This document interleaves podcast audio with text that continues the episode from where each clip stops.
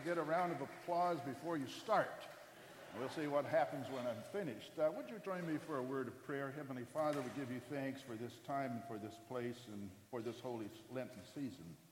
As we have marched our way through Matthew, you've opened our eyes to many different things, but especially to the one who is our Lord and Savior, Jesus Christ. So help us today to lift him high and then to follow in his footsteps as you call us to be his disciples and to be faithful to him. We ask it all in his name. Amen. Well, we're used to the idea of opinion polls. Having endured the last presidential election, we had all kinds of opinion polls. What do you think about this candidate? Are you in favor of that particular situation? And so forth. And there's nothing new. They had opinion polls way back in the day of Jesus, maybe not quite as organized as they are today, but Jesus was making waves as he walked through the land. And if they'd had an election in those days, Jesus would have won hands down to be the leader of the land. And it's not hard to understand why, because he did amazing things. He turned water into wine sufficient enough to satisfy the thirst of a whole village for days on end. And out in the wilderness, he took a few loaves of bread and a few fish, and he fed multitudes, thousands of people. He opened the eyes of the blind, ears of the deaf, and he told marvelous stories, sometimes called parables, stories with a point, pungent line at the end. And sometimes they were aimed directly at certain folks. And in the case before us today, there was a group of religious leaders who Jesus singled out by the stories that he told. They didn't like what they heard, and they wanted to get rid of Jesus. But we are told if we can have that on the screen, well, if we can't, I can find it real quick. This is how it ends. And when the chief priests and the Pharisees heard his parables, they understood that he was speaking about them. And when they sought to seize him, they feared the multitudes because they held him to be a prophet. So, what's a prophet? What's the job description? Some would say they are foretellers. They predict the future. And in some cases that was true, but also they were often truth tellers. They were messengers sent by God to talk to people, and often the message that they had made the folks who heard it uncomfortable. What you're doing is wrong. You need to clean up your act. You need to get your life together. You need to get right with God. And when people heard that, they reacted.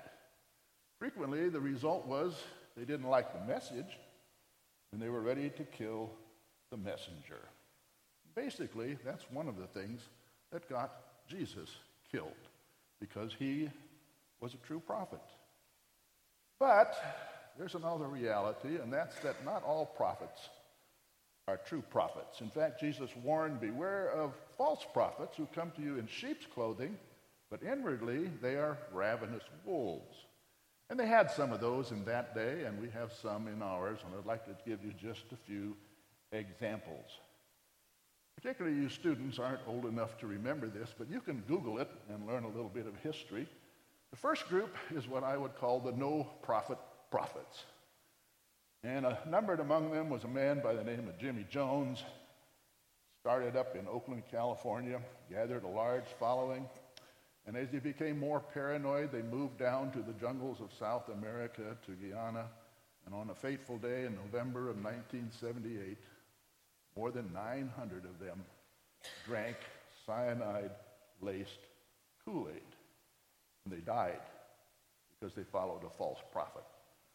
Another example was what they call the wacko from Waco. David Koresh renamed himself the Branch Davidians. And on a standoff, after 51 days, there was a shootout, and 70 some people died because they followed a no profit prophet. And more recently and closer to home was the case that took place in northern San Diego County just about exactly 20 years ago. A group of people, Heaven's Gate, followed a man by the name of Marshall Applewhite. They believed that there was a spaceship hiding behind a comet out there somewhere, and if they just disembodied themselves by committing ritual suicide, they would be transported to an extraterrestrial world out there. More than 30 people took their own lives because they followed a false, a no prophet prophet. Another example is what I would call the for-profit prophets. And you can tune in to them almost any Sunday morning. And they preach a kind of prosperity gospel. God is rich. And God wants you to be rich as well. And the way to get rich is to send your money to the for profit prophet.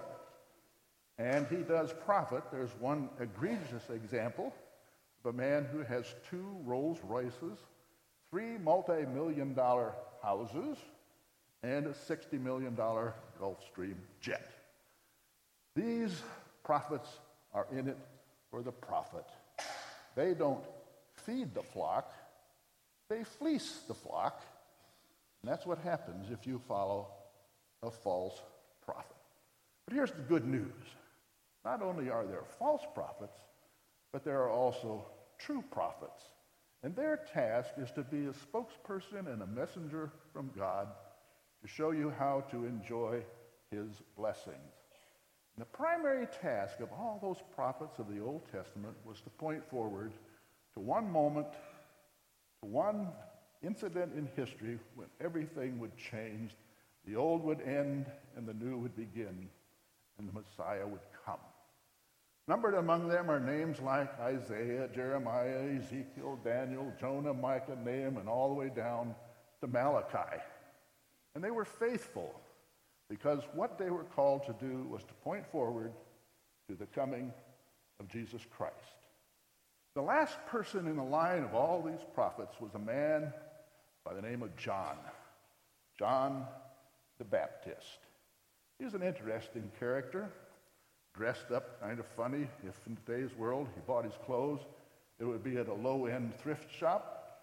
He had a strange diet of wild honey locusts. And the people flocked out to listen to him because he was not calling attention to himself. He said, I must decrease, he must increase. I am the way preparer. I am the one who points to the one who is coming and his name is Jesus Christ. He fulfilled the task of a true prophet.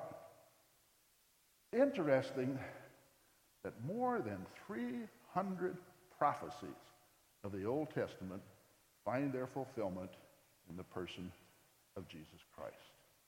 And nowhere is that more clear in that marvelous passage from the book of Isaiah, chapter 53. Remember that this was written 700 years before the coming of Christ. Listen just to this excerpt. Surely he was wounded for our transgressions. He was bruised for our iniquities. The chastisement of our peace is upon him, and with his stripes we are healed.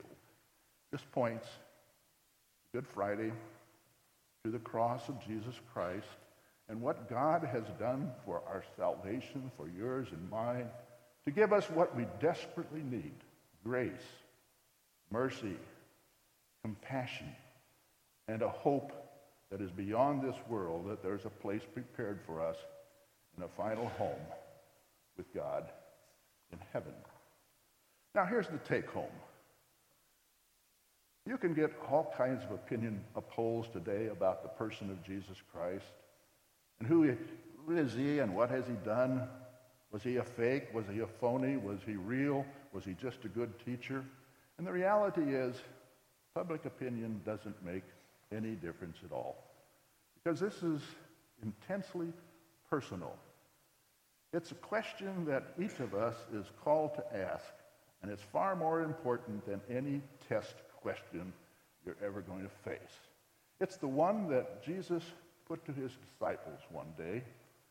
He had spent three years with them, and finally he wanted to know what's going on out there. What's the opinion of people?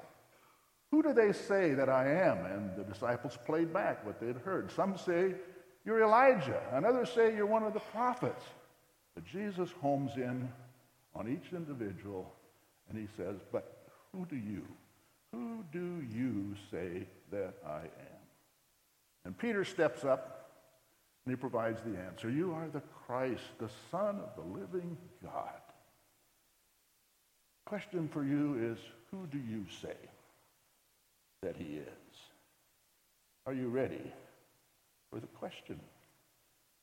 If not, you can go to the textbook and see for yourself. We have the historical record of Jesus and what he did. Matthew, Mark, Luke, John. Immerse yourself in these Gospels. Ponder and pray and ask God's Spirit to help you answer that question. Who do you say that Jesus is? My prayer for you and for all of us is that ultimately, along with Peter, we, are, we would say, You are the Christ, the Son of the living God. And along with Thomas, who put his fingers in the wounds of Jesus' hands and feet, to say to him, My Lord and my God. And that's a good time say amen. So I will. Amen.